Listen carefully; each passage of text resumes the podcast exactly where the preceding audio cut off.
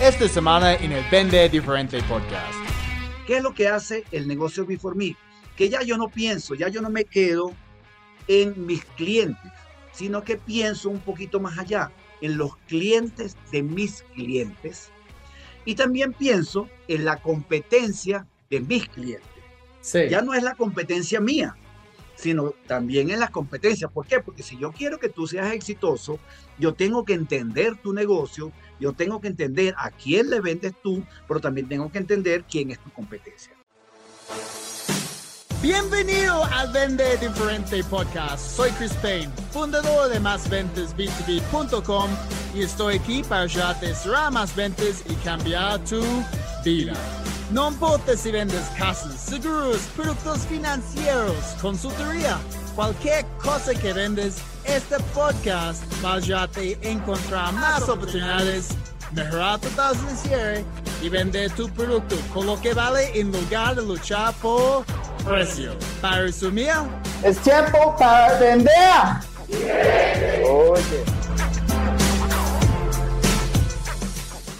Bienvenido al episodio número 145 del Vende Diferente Podcast. Soy Chris Payne, experto en ventas B2B. Estoy súper contento, como siempre, que estés aquí conmigo. Si es tu primera vez, no olvides escuchar los otros episodios, pues hay 144. Y si te gusta el contenido, chicos, por favor, pueden dejarme una calificación y comentar en iTunes, YouTube o Spotify. De esta manera podemos ayudar a las otras personas a encontrar el podcast aumentar sus ventas y lo más importante, como siempre, cambiar su vida. Hoy estoy con mi pana de Venezuela, pero él vive en Colombia. Él es gerente general de Mapa Comercial Colombia. También es el CEO de la Asociación Internacional de Ventas, chicos. Ah, y hoy no vamos a hablar de ventas B2B business to business. Tenemos un concepto nuevo, emocionante, se llama B4B. Entonces, B4B en español, pero suena mejor en inglés, B4B. Ah, vamos a hablar de ese concepto nuevo y accountability partners para las ventas business to business, ¿ok? Entonces, Freddy Guevara, amigo, bienvenido a Vende Diferente Podcast. ¿Cómo estás? Muy bien. Muchas gracias, Chris, por esta invitación encantado realmente de, estar aquí. Este, yo también soy un fanático de, las ventas B2B. Toda mi carrera profesional realmente la he realizado en, las ventas B2B. Así que hablar del, tema contigo es, va a ser muy, muy, entretenido y, muy fácil de conversar porque los, los dos hemos trabajado en ese tema. Eso solamente que ha evolucionado un poquito y ese es el tema que nos trae ahora, por qué en vez de hablar del ventas B2B, ahora hablamos de negocios B4B, que es el tema que nos trae hoy, el día de hoy. Sí, es, es súper interesante. Incluso un, un, cliente otro día me dijo, Chris, yo he escuchado que hoy en día B2B no existe, ahora es B4B. y yo como, que pues yo, yo entiendo lo que estás diciendo, pues espérate, es, es básicamente una extensión de lo que es ventas business to business. Um, pero cuéntanos como, ¿de dónde nació el, término B4B? Porque para mí es nuevo, ¿ok? Y para muchas personas escuchando tal vez esta es la primera vez que han escuchado B4B. Entonces, ¿de cuánto tiempo lleva en mercado este, este término y quién, quién es el, el pionero de este, este concepto? realmente el concepto no, no es nuevo realmente. Yo creo que el, el concepto a lo mejor es nuevo en, en, los negocios B2B de consumo masivo, de, básicamente, porque normalmente se venía aplicando en, en, en las ventas de servicio. Y de hecho, el, el, término nace con los proveedores de software. Y fíjate que el, el, el nacimiento tiene mucho, mucha lógica, ¿no? Porque ¿de qué se quejaban los clientes de, los vendedores de software? Es que, el, que te comprometían, te vendían un software y ese software después te lo instalaban y no funcionaba y tú no sabías, wow, ¿y ahora qué hago? ¿No? yo, yo creo que tú debes tener muchos amigos, como tengo yo, que han hecho grandes inversiones en software y después que han hecho el software, no le sacan el máximo provecho o lo subutilizan hasta que alguien se dio en cuenta y decirle, mira, ya va, yo te voy a vender este software, pero para que tú hagas negocio. No es para que tú me compres el software y lo instales nada más, porque ese no es mi negocio. Mi negocio es que tú hagas negocio con mi software. ¿Ok? Entonces, ese concepto de, cambiarle el concepto de la transacción, de venderte por una transacción nada más, para que esa transacción se convierta en un negocio. Entonces, lo que hizo fue como una evolución natural del concepto de, de ventas de negocio a negocio para cambiarlo por eh, negocio a negocio. Es, es más que un cambio de un número. No es, no es cambiar el 2 por el 4. ¿Ok? Sí. El, eh, sino que el, el, tiene un sentido más allá, porque es negocios para hacer negocio. Lo que yo te voy a vender, de alguna manera te tiene que servir a ti para que hagas negocio o para que mejores tu negocio o para que te pongas en, en una mejor posición con tus clientes. Entonces, la, la, de hecho yo defino la venta B4B o los negocios B4B, porque me gusta más hablar de negocios B4B que de que de ventas B2B. Y fíjate que inclusive entre nosotros que hemos venido trabajando en, la, en las ventas B2B, hablamos de ventas B2B. Nunca habíamos hablado de negocios B2B, sino hablábamos de ventas B2B porque nos quedábamos en la transacción. La transacción comercial de vender un producto para que tú lo consumas. Aquí la idea es que te voy a vender un producto, pero para que te sirva, para que tú puedas hacer más negocio. Entonces, la, la, visión de la, del negocio B2B es una visión más amplia que las ventas B2B. Por supuesto que incluye las ventas. Por eso que yo, yo, yo, lo, yo lo defino como que es la, la negocio B2B, es ventas B2B más gestión exitosa del cliente, más la medición de la experiencia. ¿Ok? Es, es como ir un poquito más allá. Entonces, donde ahora se mete en la ecuación dos cosas bien interesantes. La gerencia del éxito del cliente. ¿Cómo me aseguro que yo, mis productos efectivamente te van a servir? ¿Y cómo me aseguro que tus clientes tengan una experiencia muy buena? Una experiencia del cliente. Entonces, fíjate que sigue siendo, tiene que haber ventas, por supuesto, pero las ventas ahora no es transaccional únicamente. ¿Cómo yo hago que esa venta sea exitosa y cómo hago yo que tus clientes sean exitosos? Entonces, la visión es más amplia, ¿no? Las ventas B2B tradicional, nos centramos, ¿en qué nos centramos? Y, tú y yo lo hemos vivido siempre, en, la, en mi competencia, ¿verdad? Y en mi cliente, en los productos y en mis clientes. ¿Ok? Normalmente yo me concentro quién es mi competencia, cuáles son mis productos y quiénes son mis clientes. ¿Qué es lo que hace el negocio Before Me?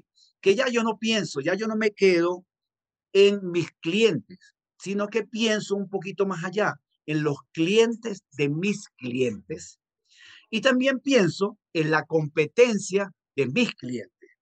Ya no es la competencia mía, sino también en las competencias. ¿Por qué? Porque si yo quiero que tú seas exitoso, yo tengo que entender tu negocio, yo tengo que entender a quién le vendes tú, pero también tengo que entender quién es tu competencia.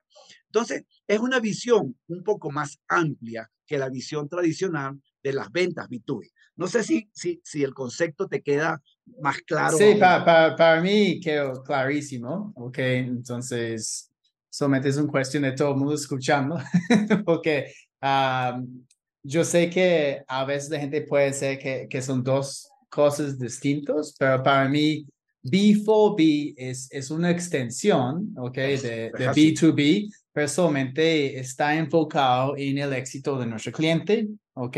Y el crecimiento de nuestro cliente. Y también es un cambio de esta mentalidad que somos vendedores, ¿ok? Y vamos a hacer ventas, como esas ventas transaccionales, como lo que estás diciendo, y, y no somos vendedores, ¿ok? Somos asesores de confianza, somos aliados de crecimiento y tenemos que acompañar a nuestro cliente en su camino hacia el, el éxito. Esto pasa mucho en trabajando con um, mayoristas, ¿ok? Con distribuidores. Yo recuerdo, Freddy, cuando yo vivía en, en Colombia, yo estaba uh, trabajando mucho con Pro Colombia. ¿Has escuchado de Pro Colombia, cierto? Sí. Sí. Para la gente escuchando, si no uh, saben quién es Pro Colombia, eh, es básicamente como una entidad gubernamental uh, en Colombia ayudando a los, los empresas exportadores a países en el exterior con sus productos. Um, Mora, obviamente café, es, es, un producto gigante en Colombia. Y era chistoso porque yo estaba viajando por toda Colombia, uh, dando conferencias, um, en, en, a veces en pueblitos como Gazón, Huila. Yo, yo fui a Pitalito en Huila. Um, en otras ciudades más grandes como Valledupar, Barranquilla, Cartagena, Medellín, Cali, etc. Um, y la mayoría de las veces, 50% de, de la sala era llena de caficultores. Entonces, productores de café exportando café. Y yo estábamos como definiendo cómo iban a, a llamar la atención de un, un distribuidor. ¿Ok? Y todos estaban diciendo, no, es que mi café es de muy buena calidad. todos estaban diciendo, mi café es de muy buena calidad. Y yo, mira, tal vez esto puede ser interesante para el usuario final, pero incluso no tanto. Uh, un distribuidor está interesado en imagen, está interesado en, en rotación de producto, está interesado en atraer un mercado más afluente donde puede vender sus otros productos a este nuevo mercado. Está interesado en aumentar ventas, está interesado en, en mejor logística, ¿ok? Disminuir costos operacionales.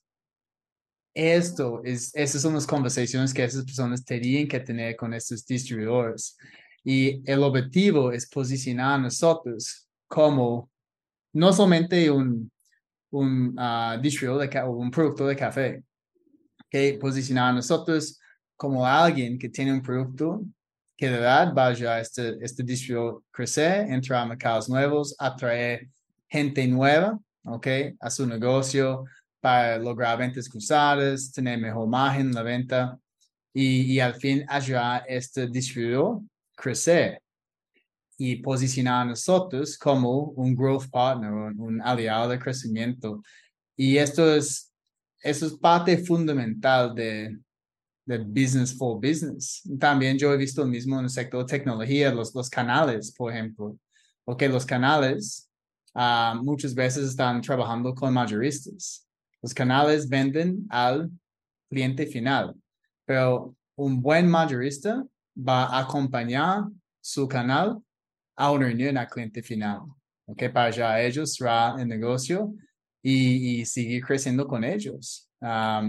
Entonces, esto es el reto de hoy, de lo que quiero hablar contigo, es cómo podemos empezar a, a nosotros. Como este aliado de crecimiento con nuestros clientes, en lugar de solamente un vendedor. Entonces, para ti, ¿cuáles son los, los puntos principales en, en hacer esta, esta transición con nuestros clientes? Mira, yo creo que el, lo, lo, lo, más importante, y de hecho hay, hay un libro eh, bien interesante que se llama, en español es como Las ventas de alto vuelo, ¿verdad? Y trata la, la historia de un vendedor, ¿ok? Que se monta en, en un avión y por casualidad se, se sienta al lado de una persona mayor que tenía mucha experiencia en, también en, en las ventas de negocio. Y él, él le pregunta este, a, la, a, la, persona que está al lado, y ¿hacia dónde vas y qué vas a hacer? Y el vendedor estaba muy preocupado con, la, con, con el, el, el, tema de las ventas. Entonces se centró, y por supuesto, hablar este, de las ventas, de, oye, del producto, que este cliente, y estaba como así como agobiado porque este, el, lo hicieron montar en un avión para hablar con el cliente, llegar hasta allá, de ofrecer los productos. El señor no está muy interesado en mis productos, sin embargo me hicieron venir para acá, entonces tengo que empezarle a hablar de los productos. Entonces empezamos a, ver, entonces él le comienza a hablar y le dice que no te centres tanto en el producto realmente, sino céntrate en el negocio que significa para el cliente ese producto que le vas, a, que le vas a hablar, ¿no? Y empieza ahí el, el ahí donde vi yo claramente que la verdad el concepto es transformar de, de, venta a un hombre de negocio. Nosotros debemos convertirnos en hombre de negocio. Pero hay algo bien importante que dice qué es lo que deberemos hacer.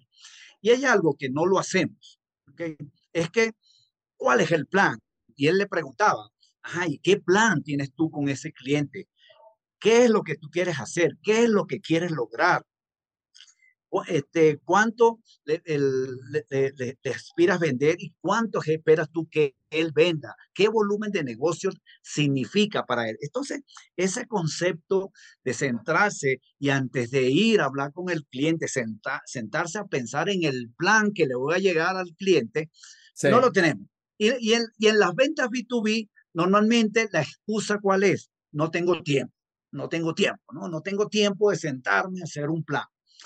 Y es verdad, es, es, es muy cierto que a lo mejor no tenemos tiempo de sentarnos a hacer un plan para cada uno de nuestros clientes B2B, pero por lo menos debería hacerlo para el el pareto nuestro, el 20% de los clientes que nos generan el 80% de las ventas.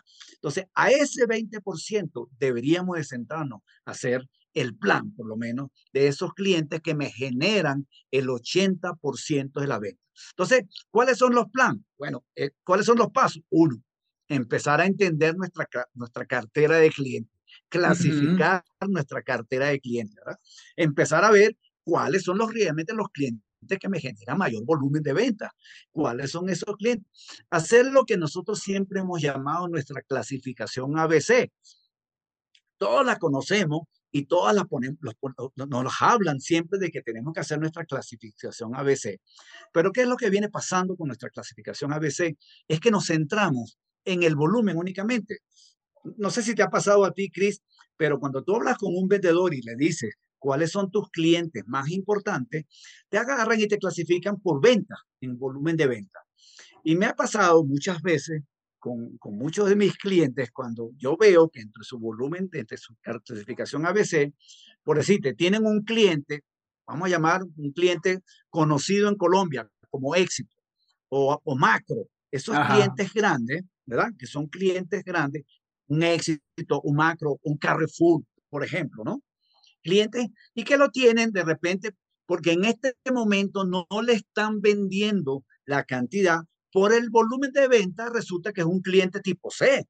Entonces, por volumen de venta, pero realmente tú pudieras clasificar a un Carrefour, a un Macro, a un Éxito, a, a esas grandes tiendas, la a un Walmart, que es a un Walmart, un cliente tipo C porque en este momento no te está comprando. Entonces, hay otros factores ahí bien importantes para analizar que tiene que ver con el potencial, que tiene que ver con el volumen de negocio que, genera, con la, con la, la importancia que refleja para ti estar presente en ese lugar, ¿verdad? Con tu marca o con tu producto, para poder decir, que ese cliente es tipo A. Y no solamente eso, hasta también la, la, capacidad de pago, porque a lo mejor es muy buen cliente, me compra muchísimo, pero es más mala paga y nunca me paga a tiempo. Entonces al final, porque entonces empiezas a ver, cuando tú empiezas a pensar en el negocio, no en la venta, ahí comienza ya esa transición a esa, a esa mentalidad que estamos buscando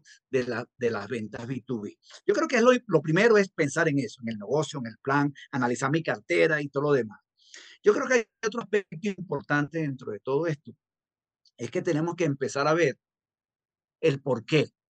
¿Por qué este cliente no me compra lo que me tiene que comprar? ¿Por qué este cliente dejó de comprarme? Entonces, ahí entra el, otro concepto importante de la otra ecuación, la fórmula de la ecuación. Uno es la gerencia, de, ¿te acuerdas que dice Customer Manager, el CMS, ¿ok?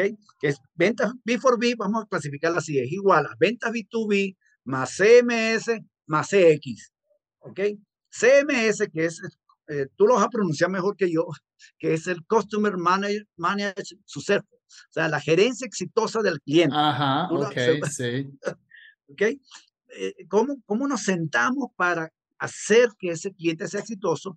Pero también tengo que pensar en la experiencia del cliente. ¿Cuál es esa experiencia del cliente? Y comenzar a preguntarme y a medir la experiencia del cliente.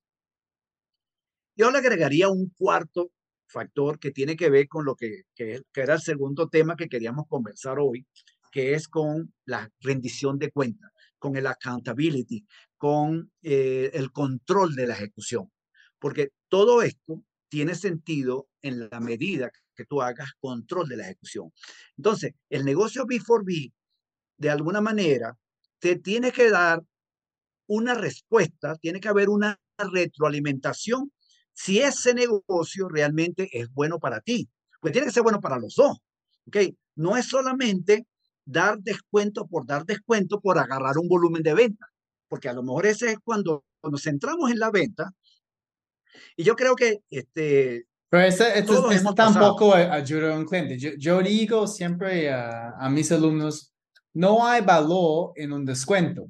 Ok, un descuento es, obviamente va a dañar nuestra imagen, pero no hay valor adicional para el cliente. El cliente va a pagar un poquito menos, pero no hay valor adicional. Entonces, si, si nuestro enfoque está en dar descuento para cerrar un negocio, tampoco esto es un mindset B4B, ¿cierto?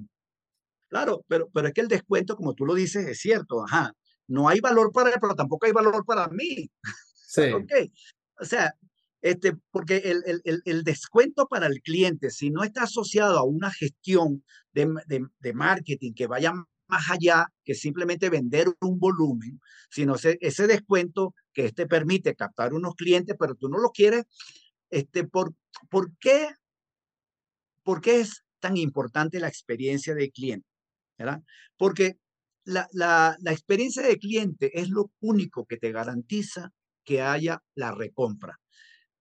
Y nosotros, la recompra depende de la experiencia. Si no hay una buena experiencia, no te van a comprar otra vez. Entonces, podemos hacer muy buena gestión de venta y vendemos la primera vez. Pero si yo no estoy pendiente de la experiencia de ese cliente, de, de, la factura, de, los márgenes, de la exhibición del producto, de la logística de entrega, de lo que sus clientes dicen de ese producto, de la colocación del producto en los anaqueles, de todo eso que está ahí. Si yo no estoy pendiente de eso, sino simplemente me limito a vender y a dar descuento para tener volumen, ahí es donde tenemos los problemas. Cuando nos centramos en el volumen. ¿okay?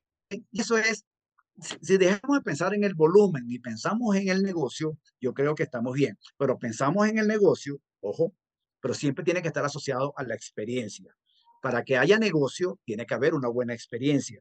Yo creo que esos son los términos claros. Y eso te obliga de alguna manera a mantener control de la ejecución para que ese... El ciclo se cierra cuando tú logras medir la experiencia, ¿verdad? sabes que hay un concepto bien bueno. Pero hay, hay, hay, una, hay una diferencia, hay una diferencia entre, pues es, es, es complicado medir experiencia, primero. Um, mi enfoque con mis clientes es más medir sus resultados, ¿ok? Uh, porque si yo puedo ver que un cliente ha aumentado sus ventas después de tres meses trabajando conmigo, pues yo veo que esta ha sido como una relación exitosa entre los dos. El, cliente puede ver y es, obviamente este me ayuda a hacer crecer esta misma cuenta, puede ser con el mismo cliente o puede ser con un referido o puede ser con el mismo cliente en otro país. para ti, ¿cuál es la diferencia entre medir los resultados que un cliente está logrando, ok, y obviamente los resultados que el cliente está brindando a sus clientes, porque también es un principio de B4B, en lugar de, de medir la experiencia que está que tiene con nosotros. ¿Qué, qué, para ti incluso, ¿qué es más importante? ¿Como el resultado que el cliente logra o la experiencia que tiene con nosotros? Oye, yo te diría que la experiencia, sin que, así sin dudarlo.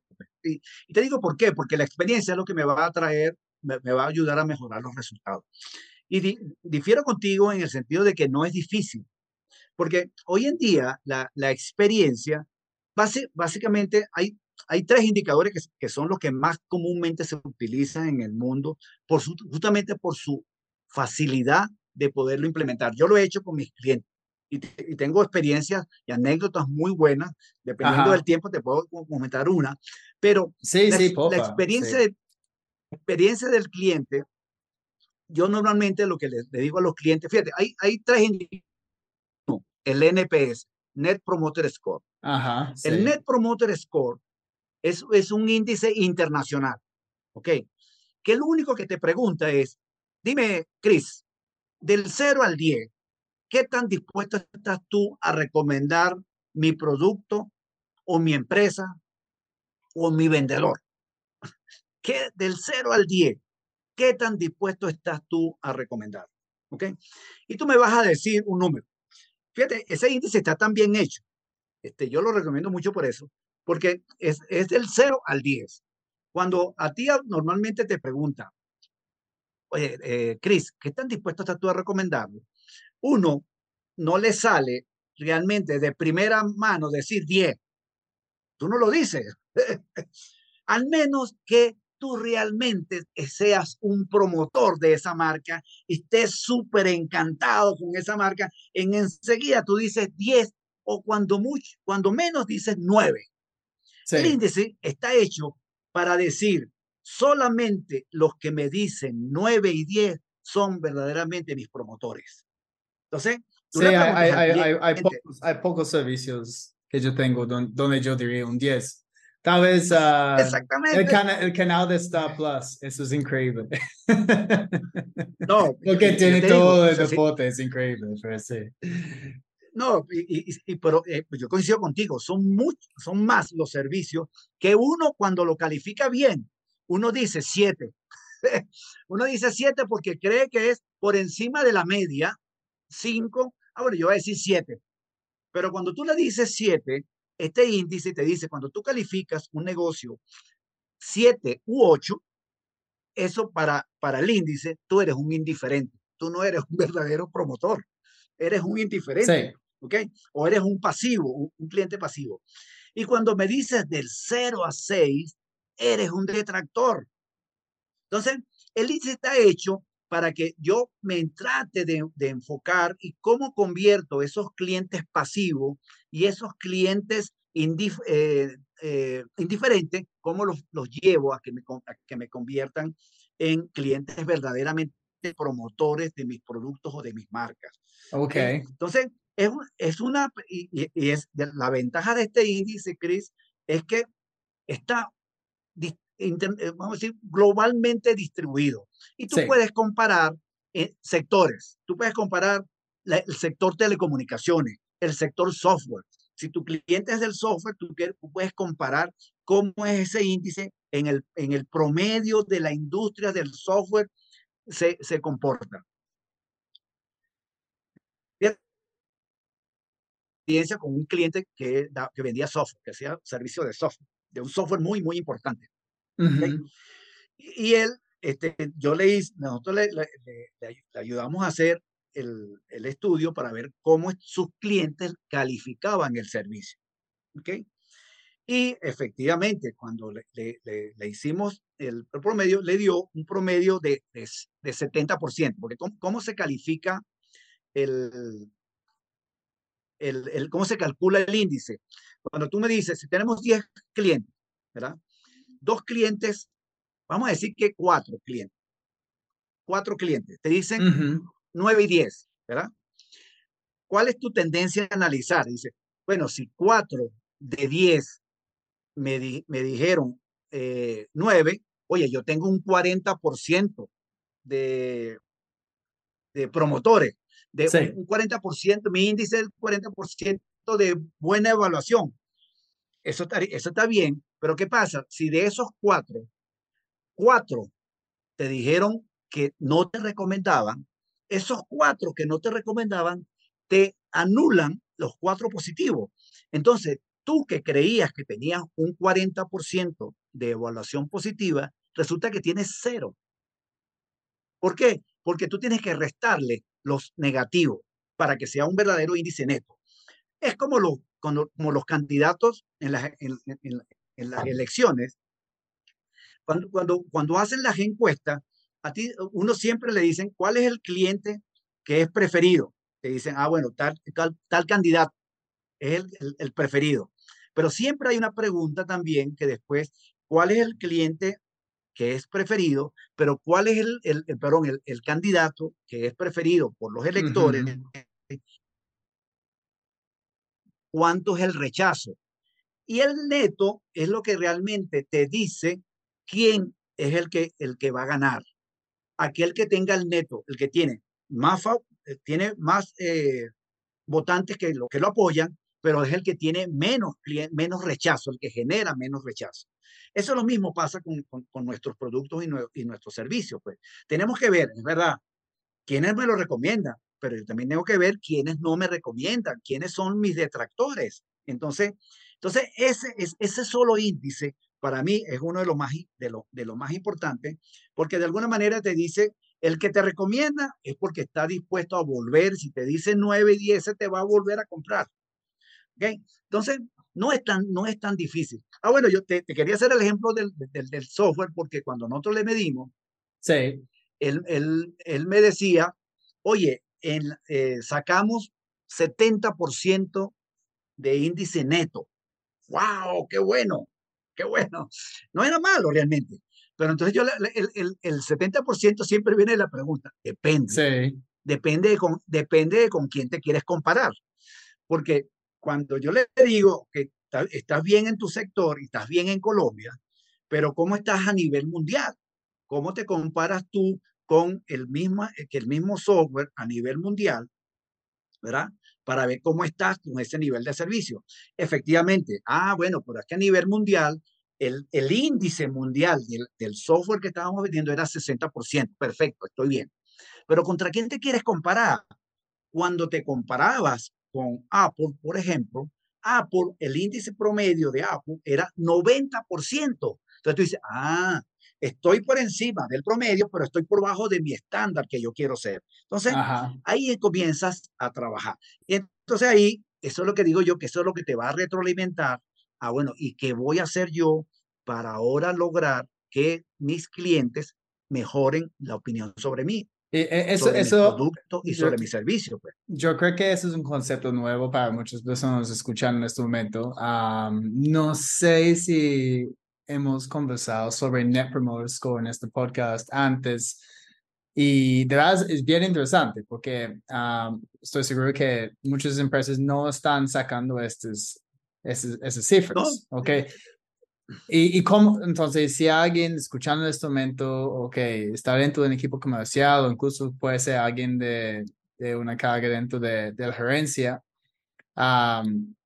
que quisiera sacar un Net Promoter Score para empezar a medir su desempeño contra el estándar de la industria, el promedio y, y luego las otras empresas más grandes.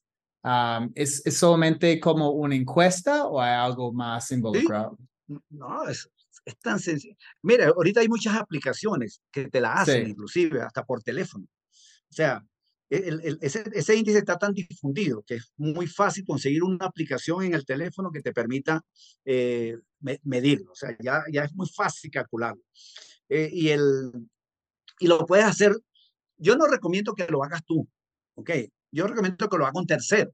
Ajá. Para, yo recomiendo que lo haga un tercero para que tengas, para que no, no le, le quites un poco la subjetividad. Para que sea más objetivo, exacto. Exacto, le quites la subjetividad, ¿verdad? Porque este, cuando un cliente, tú lo llamas a tu cliente y le dices, al, al final de, de, esta reunión, tú me vas a llamar y me dices, oye, Freddy, ¿cómo evalúas la entrevista que tuvimos en el día de hoy? Sí. Oye, cuando tú me la preguntas, yo no, te, yo no te voy a decir, o sea, es más difícil, pues uno trata de, de, de, de, cuando te llaman, pero si me llama un tercero, alguien que no está contigo, que no eres tú, que trabaja con tu equipo y me llama, mire, ¿cómo fue la evaluación? ¿Cómo le evalúas la, la entrevista con Cris? Es diferente, te pierdes un poco la, la, subjetividad y el compromiso que sientes en este momento de darte eh, esa opinión, ¿no? Entonces, es bien importante. Por eso yo, yo sí yo digo que no hay, el B4B no funciona si no llegas a medir la experiencia del cliente. Porque al final, al final lo que se trata es hacer negocios, negocios para que tus clientes hagan negocio, pero tus clientes no van a hacer negocios si no miden la experiencia. Y fíjate que la experiencia... Pero sí, e, e, e, sí, exacto, esa es mi próxima pregunta. porque la experiencia, ¿no? Es como cómo te fue con el servicio de nosotros, tiempo de entrega, pues todo lo que estamos cumpliendo, pues prometiendo dentro de, de, la propuesta del principio, si hemos cumplido con las promesas, si todo está dentro de los entregables, bla, bla, bla. Pero también hay, hay una, una porción que está enfocada en que, que si has hecho negocios nuevos o si has disminuido costos o si has aumentado participación en el mercado. También como hay algo específicamente enfocado en, en resultados directos. Tienes que hacerlo, porque es que el, el, la medición de resultados tiene que estar ahí. Este, y, y, y, por eso te digo, o sea, tú me preguntaste qué es más importante. Yo te decía, pero yo no, eso no quiere decir que no, que no tengo que medir resultados, tengo que medirlo igual. O sea, los resultados tengo que medirlo para, para, para ver si el esfuerzo que yo estoy haciendo en hacer negocios está realmente eh, acorde con la inversión que yo estoy haciendo con él. Porque al final de esto se trata, es una inversión. Y, y, y, por eso es que si, si nosotros dejamos de ser vendedores y nos convertimos en hombres de negocio, yo creo que este, cambia un, poquito más porque ya, ya, ya yo no estoy pensando únicamente en venderte una vez, sino yo lo que quiero es retenerte para que tú me sigas comprando. Y entonces, pero para que tú me sigas comprando, yo tengo que saber que tú tienes una buena experiencia conmigo. Yo creo que ese, ese, ese es el, el, el, punto. Pero y también entender cómo el cliente hace dinero. También es como... Tienes, tienes, tienes, es que eso, es que eso es, eso es lo que hace diferente la, el, el, la, venta, la, la, venta B2B de los negocios B4B. En las ventas B2B yo me limito en mi producto, en venderte mi producto y cómo lo manejas tú y cómo lo haces tú allá. Bueno, no sé, mi objetivo es venderte. Pero cuando mi objetivo ya cambia de, de lugar de venderte, sino de hacer que tu negocio crezca, sí. porque en la medida que tu negocio crezca, yo crezco. Entonces, si esa mentalidad la cambiamos, yo creo que es, por eso es que yo, yo siempre digo que no es cambiar un 2 por un 4. Ah, no, es es una moda nueva. Ese es una, un nuevo concepto, es una moda nueva. No, no, sino que es que realmente en el, en el, en el mundo de hoy, ya el vendedor tradicional eh, no, no, no, no, no puede seguir vendiendo para hacer transacciones. Ese vendedor tiene que estar formado, tiene que estar escuchando estas, estos programas y tiene que ver, tiene que saber cuáles son las tendencias que hay en el mercado, hacia dónde están yendo los, eh, los productos, cuáles son las nuevas técnicas que están surgiendo, cuáles son esos nuevos conceptos, porque esto evoluciona muy rápido. El marketing evoluciona, yo creo que a la misma velocidad que evoluciona la tecnología, porque tú ves que cada rato sale un concepto nuevo en marketing y tenemos que estar actualizado para poderlo aplicar y todo lo demás, igual que en la tecnología. Bueno, por eso es que nosotros tenemos que estar estudiando constantemente. Yo tengo más de 40 años de experiencia, Cris, y yo todavía estoy estudiando y todavía estoy aprendiendo.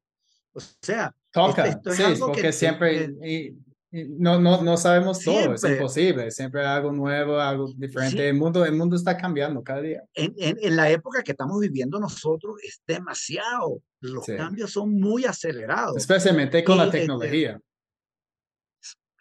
pero es que la tecnología está muy relacionada con las ventas también. O sea, hoy en día porque tú tienes que estar pendiente hasta de las tecnologías nuevas que están saliendo, las ventas digitales, tú tienes que estar pendiente de todo.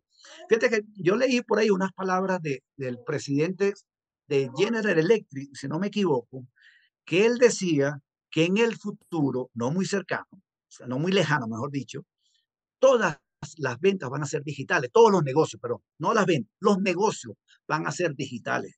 Todos van a tener un componente digital, lo quieras o no. Todos vamos a tener un, comportamiento, una parte digital que tenemos que analizar a través de la tecnología, a través del análisis de datos, a través de la de, este, los procesos, el análisis de los procesos, a través de la automatización de los procesos. O sea, este, el, el, vendedor de hoy en día que no esté, que no tenga conciencia de la necesidad de formarse, ese no va a quedarse ahí, se va a quedar ahí y, y va a ser desplazado o por la tecnología. Reemplazado por una aplicación, un robot. Mira, e, exactamente, aquel que solamente se limita a tomar pedido, ¿verdad? Y aquel que se limita a tomar pedido, fácilmente sustituye por, por, una, por, por, una, por un chatbot. Sí. un chatbot ahorita simplemente te puede recibir el pedido, te pregunta, no quiere algo, no, no quiere algo más. Mira, yo tengo este producto nuevo. no, hoy pues, en día, eh, los chatbots te dan, con la inteligencia artificial, te pueden atender un cliente como si fueras tú. ¿Dónde está la diferencia en la atención personalizada que tú le vas a dar? Sí. No, por ejemplo, en, Australia, yo, yo, estaba en Australia durante Navidad con mi, mi prometida y, y a muchos de los restaurantes en Australia ahora pues tú haces el pedido en un iPad, entonces no hay meseros, no hay, hay gente que lleva ah, la, comida a tu, a tu mesa, no, no hay interacción, nada. Entonces, al final, tocas tu tarjeta de crédito, pagas. No, yo no tenía que hablar con nadie en algunos casos, solamente, oh, ok, iPad, boom, boom, queremos esto, ok, estaba llegando a la, mesa, ok, terminamos, swipe, tarjeta, boom. Es como, wow. Mira, eso que dices tú es tan importante. Y, ahorita que, tocaste el tema de los distribuidores, los distribuidores tienen que estar pendientes de la evolución, hacia dónde van. Los distribuidores, para mí, son los primeros que tienen que aplicar el negocio B4B en lugar de las ventas B2B. Los distribuidores. ¿Por qué? Porque el primer intermediario que va a desaparecer es el distribuidor. ¿Por qué te digo que va a desaparecer el distribuidor? Porque hoy en día están saliendo eh, nuevas tecnologías, nuevas tendencias. O sea, hoy en día tú tienes un Amazon que ya está tentando meterse en los negocios B2B, en las ventas B2B, en Amazon, con una variedad y con entregas en 24 horas. Y con devoluciones garantizadas. Y si no te gustó el producto, me lo devuelves. ¿Ok? Entonces, y, así como está Amazon, está, están otros grandes plataformas que están metiendo, pero también está saliendo nuevos, nuevos conceptos, el dropshipping. No sé si tú has oído del dropshipping. Sí. El dropshipping también está. Entonces, el distribuidor, ¿qué es lo que va a hacer la diferencia entre que yo le prefiera comprarle a un distribuidor o le quiera comprar a una persona que no maneja inventario, pero que tiene una plataforma donde tiene todos los productos y simplemente me toma y me recomienda cuál es el producto, pero él no maneja inventario. O una persona que trabaja con Amazon y maneja los inventarios de Amazon. Ni siquiera él tiene que preocuparse por manejar los inventarios. Pero un distribuidor sí tiene que manejar inventario. Entonces, ajá, ¿cuál va a ser la diferencia? El trato personal. Sí en la manera en que tú trates al personal y en la manera en que tú te diferencias en la experiencia de ese cliente, es que tú vas a poder. Por eso necesito mucho en, la, experiencia.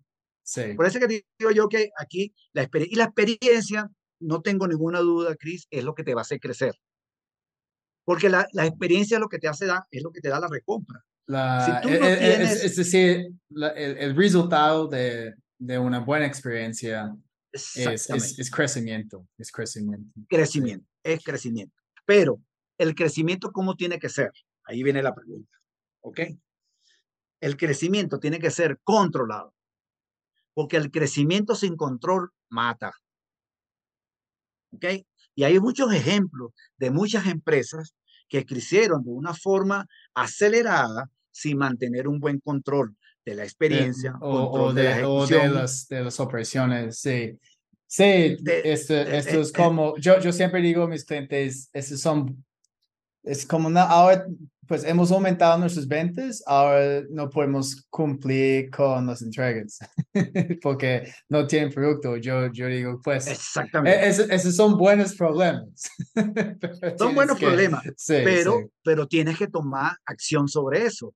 Tienes que tomar el control. Y ahí caemos en, lo que queríamos al finalizar de todo esto, es que todo esto de alguna manera te obliga a rendir cuenta. Tú tienes que ser accountable, tienes que ser responsable en lo que tú ofreces. ¿Ok? Y yo creo que e, eso, el, hace, hace, muy poquito, el, el, jueves de la semana pasada, Este, hablamos sobre eh, accountability, sobre la importancia de, de, la responsabilidad y de la rendición de cuentas. Porque en Latinoamérica, este, oye, nos cuesta realmente entender, con, decirte que, bueno, tú lo manejas mejor que yo, pero el término accountability no tiene una traducción literal en español, que mucha gente... Mucha gente dice accountability es responsibility y son dos cosas bien diferentes. Entonces, los vendedores, los empresarios, los distribuidores, tenemos que saber rendir cuenta de nuestras acciones o de nuestras omisiones que podemos hacer. Entonces, por eso es que el crecimiento tiene que ser controlado. Tiene que haber un control de la ejecución. Yo tengo que ser responsable. Si yo no te pude entregar a tiempo, yo tengo que darte la cara y no esconderme no tengo que esconderme porque, oye, ya me está llamando Chris y no he podido cumplir con Chris y no, pues, entonces empiezas a darle la vuelta y la vuelta y no le da la cara a Chris y no le das una respuesta satisfactoria de lo que necesita Chris en ese momento. Entonces, fíjate que el, el, e, e, esto es, a mí me gusta más hablar de, de un concepto eh, más importante que una simple transformación de la forma de vender. No, no estamos transformando la forma de vender. Estamos transformando la forma de hacer negocio y de crecer y de prosperar. Inclusive estamos transformando la forma de vivir de nosotros, porque nosotros tenemos que convertirnos ahora en personas responsables, en personas accountable que saben rendir cuentas de sus acciones y de sus omisiones. Y todo esto está en ese simple cambio de un 2 por un 4. Imagínate todo lo que hemos hablado hoy en día, ahorita en, este, en este tiempo que tenemos, Chris, de un cambio de un B, 2B por un B, 4B, de un business to business a un business for business, porque es negocio para hacer negocios. Hasta la palabra, hasta en inglés, el tú y el for, tú lo puedes explicar mejor, son bien diferentes. Entonces, el, el, el, el bit, hacer negocio y hacer para hacer negocio, wow, eso, eso cambia el concepto de todo esto que hemos, que hemos hablado. Y, y, yo creo que esto no tiene, vamos a decir, quien lo pare, quien lo detenga. Hacia allá vamos. Sí, no, estamos, estamos obligados a ir hacia allá. Lo vamos a seguir. Y no solamente este, y la tecnología lo que nos va a obligar es que la, esa parte humana, ese toque humano es lo que nos va a hacer diferente entre comprarle una máquina o comprarle a una persona. Sí. Eso es lo que va a hacer la diferencia. Sí, hay, hay gente que, que, siempre habla aquí en América Latina de, la venta consultiva, que es una, una parte importante de la venta B2B, pero muchas veces yo veo que este, este enfoque en el negocio de nuestro cliente, el crecimiento de nuestro cliente, está fuera de, de, la venta consultiva, porque muchas personas, ok, tienes que entender la necesidad del cliente y vender el producto, ok, pero no solamente esto, tenemos que okay, ser accountable por esta venta y, okay, y, y asegurar que podemos seguir creciendo con el cliente, tener este enfoque en, en customer experience también y de esta manera, pues ya, ya vamos a lograr este, este crecimiento y posicionar a nosotros como un aliado de crecimiento, no solamente un, vendedor. Entonces, Freddy, ah, estoy pendiente de tiempo, ¿ok? Entonces, tengo una pregunta más para ti, pero antes cuéntanos un poquito de cómo podemos conectar contigo en las redes sociales y aprender más de B4B.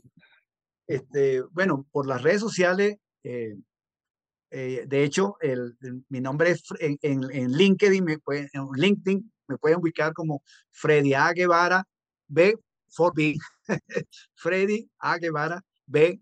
4B, B, 4 b me pueden buscar y de, de, hecho porque estoy tratando de, de, de, posicionarme realmente ahí en, en, ese segmento, que la gente me identifique como el, el, el, el B4B, eh, el hombre del B4B, este, pero también estoy en, Instagram y en, Facebook pero también a través de la Asociación Internacional de Ventas en cualquiera de, nuestras redes sociales. También estamos en LinkedIn, en Facebook y en, en, Instagram y en YouTube también, por supuesto. Porque eso también hoy en día es obligado, Cris. Hoy en día tenemos que estar presentes en todos los canales.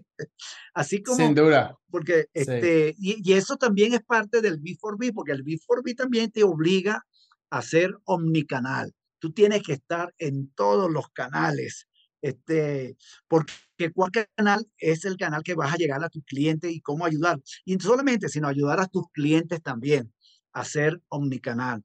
El distribuidor tiene que ser omnicanal también. Sí.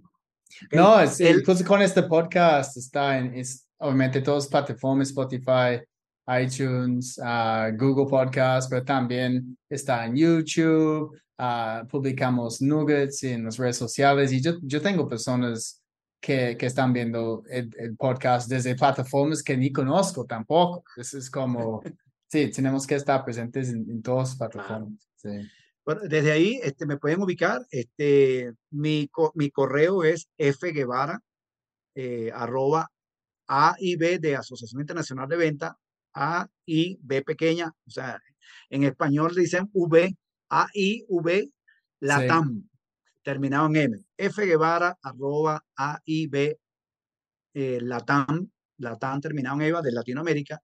Ahí eh, me pueden escribir y podemos conversar de esto. Yo estoy, yo estoy haciendo publicaciones, yo tengo un newsletter, en, en hago mi publicación semanal. Yo utilizo también mucho soft, para publicar el, el, el, newsletter. Twitter, por supuesto, también estoy en Twitter como Freddy, eh, Freddy Abraham Guevara, Freddy Abraham, Freddy Abraham, que es mi segundo nombre. Estoy sí. ahí. Este, en, en, Facebook estoy como Freddy Guevara eh, R. Estoy, estoy en, toda la, en, todas las redes y me, me, pueden conseguir sin, ninguna, sin ningún problema. Igualmente a través de la Asociación Internacional de Venta. En la Asociación Internacional de Venta estamos haciendo eventos todas las semanas. Eh, entrevistamos a expertos por cierto, voy a hacer el intercambio. Ahora te voy a invitar a ti para una noche de expertos que hacemos.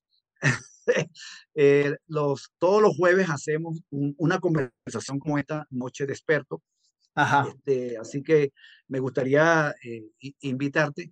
Eh, los sábados, el, el, tercer sábado de cada, de cada mes, hacemos una reunión que llamamos En Contacto, para estar en contacto con nuestros seguidores, con nuestros afiliados.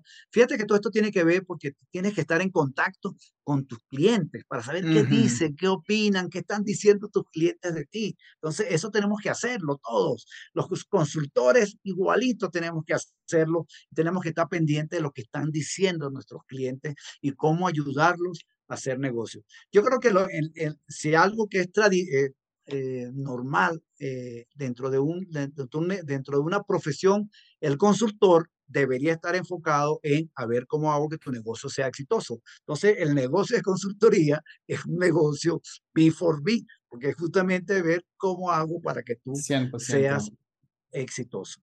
Y Listo. dentro de todo esto también estoy muy metido en todo lo que tiene que ver con el accountability. Yo creo que eso es algo que nos falta en Latinoamérica, Chris. Uh -huh. Tenemos, necesitamos más líderes responsables, necesitamos más líderes que rindan cuenta. Y por eso es que estamos desarrollando un programa en la Asociación Internacional de Ventas que se llama Accountability Partner, porque nosotros queremos convertirnos en ese socio estratégico que te ayuda a que tú seas exitoso. A que tú puedas cumplir con las metas. Y eso, y fíjate que eso, eso es tan, tan, tan importante y tan, tan eh, verdad, de que cuando tú te acompañas de alguien, que hay un estudio que hizo la Asociación de Talento Humano, de, de ver, cuando tú haces un plan, que fíjate que lo hablamos de la importancia del plan, cuando tú haces un plan, ¿verdad? Y no lo escribes, la probabilidad de, de, de, de éxito es casi nada, cero. Cuando tú haces el plan y lo escribes y le pones meta, tienes uh -huh. un 15% de probabilidad con solamente escribir. Pero cuando tú ese plan, cuando es esa meta, por esos objetivos que tú tienes, los, los transformas en un plan con fecha, con cumplimiento, tienes un 50% de probabilidad de que cumplas el plan y que cumplas las metas. Pero cuando tú compartes el plan con alguien. Cuando tú generas ese compromiso de cumplir esas metas, cumplir esos objetivos, y tú me lo cuentas a mí, y tú me dices, y entonces te genera un compromiso para cumplir los objetivos. Y eso es, eso indica la Asociación de Talento Humano, dice que la probabilidad de éxito de los planes cuando son compartidos, cuando tienes una persona que te acompaña para el éxito, es del 95% de probabilidad. Entonces, para que veas la importancia de hacer, de ser accountable, de ser, de rendir cuenta, cuando tú llevas tus metas, tus objetivos y te comprometes y le rindes cuenta a alguien, eres 95% de probabilidad de alcanzar este, tus metas. Entonces, en la Asociación Internacional de Ventas estamos comprometidos con eso. Yo en lo personal, esos son mis dos temas. Así que otro, otro, en otro día me gustaría que habláramos sobre accountability solamente. Sí, para que sí. veas la importancia de lo que el, porque es una necesidad para los líderes nuestros, los líderes comunitarios, los líderes empresariales, los líderes políticos. Necesitamos líderes responsables y que rindan cuenta. ¿Ok? Entonces, porque la, la diferencia entre responsibility y accountability es que el responsibility, la responsabilidad, está asociado a actividades, está asociada a cosas, está asociado a activos. Tú eres responsable de las acciones, de los activos, de las cosas que te entregan. Pero tú rindes cuenta a la persona que te entregó las acciones, que te dio las acciones, que te dijo la actividad, que te entregó los activos. Entonces ahí es donde viene la, la, la gran diferencia. Y muchas veces, este, y no, no nos gusta, nosotros los vendedores no nos gusta sentarnos y rendir cuenta y dar explicaciones por qué ese pedido, por qué no cumplimos con las metas. Y, y ¿sabes lo peor, eh, Cris? Es que nos encanta buscar una excusa. Nos encanta en conseguir un culpable. Nos encanta decir, no, es que la gente de facturación hizo la factura mal. No, es que la gente de pedido, la gente de inventario no lleva bien los inventarios. No, es que la gente de ventas son unos irresponsables, vendieron sin tener, uh -huh. sin saber los inventarios. Entonces, nos encanta buscar excusas para todo. Y eso es lo que tenemos que transformar. Y lo vamos a lograr. Lo vamos a lograr. Gente como tú, gente como que tenemos en la Asociación Internacional de Ventas, que, no, que le vamos a estar recordando la importancia de los resultados. Como tú dices, es verdad, tenemos que enfocarnos en los resultados y parte de los resultados es tener una buena experiencia. Parte de los resultados es que de, sepamos rendir cuenta en el momento que nos corresponde sí, y, no, y, y, acabar las excusas, no más excusas. Sí, sí es chistoso, es chistoso que hay, hay, hay palabras así en inglés que tiene like, dos, dos significados casi en español. Por ejemplo, es lo mismo con... Um, la palabra confianza en español, en inglés es trust y, con, y confidence. Y los y dos, los, los, dos son confianza, pero no, trust es totalmente diferente de con, uh, confidence. Es verdad. Diferente, es sí. verdad. Sí, es, es, lo mismo. Entonces, mira, estoy súper pendiente de tiempo porque hemos sobrado tiempo aquí. Um, una pregunta más, una pregunta más. Uh, has compartido con nosotros muchos tips, Freddy, ¿ok? Um, en cómo podemos mejorar nuestras ventas, cambiar este chip de B2B a B2, uh, B4B. Uh, ahora cuéntanos algo que debamos terminar de hacer ya en este momento, como una actividad que los vendedores están haciendo actualmente y esta actividad es perjudicial a nuestras ventas. Tenemos que dejar de hacerlo ya. ¿Qué es? Yo creo que es dejar de centrarnos en el producto y pensar más en el okay. cliente. Yo creo, si tú me dices qué tenemos que hacer, deja de pensar en el producto y piensa más en el cliente, piensa más en la solución, más sí. que en el producto. ¿Okay? No, no, el, no la, tan... la, solución te va a llevar. Sí, eso es como muchas personas hoy en día product focused en lugar de, de problem focused, que es, es mi, mi, enfoque con mis clientes. Eso es. Genial. Entonces, pues Freddy, muchas gracias, amigo por tu tiempo. Gracias, Cris, por la invitación. Este, vamos a estar en contacto. Tocará a ti invitarte para que participe en alguna de las actividades de la Asociación Internacional de Ventas. Y muchas gracias. Y bueno, este, a, a través tuya, Cris, también cualquier información y cuando lo quieras, podemos estar. ¿Sabes algo que se me olvidó informar, eh, comunicar dentro de lo que también está dentro del concepto del B4B? Es una palabra que me encanta y es la colaboración. El, el negocio B4B son negocios colaborativos. ¿Por qué? Porque estoy pensando en cómo puedo ayudarte a que tú hagas mejor negocio. O sea, antes que cómo puedo yo venderte, ¿cómo te puedo ayudar? Entonces, ¿cómo puedo colaborar contigo? Entonces, los negocios B4B se convierten en unos negocios colaborativos. Y eso ese, sería el, el cierre perfecto para decir que cómo ayudamos a nuestros clientes a ser exitosos, cómo nos convertimos más en colaboradores y menos vendedores, a lo mejor. Me encanta. Gracias, Freddy, y gracias a, todo el mundo de nuevo por estar aquí conectado con nosotros. Recuerden si este fue su primera vez. Hay un montón de episodios pasados con muy buen contenido como este.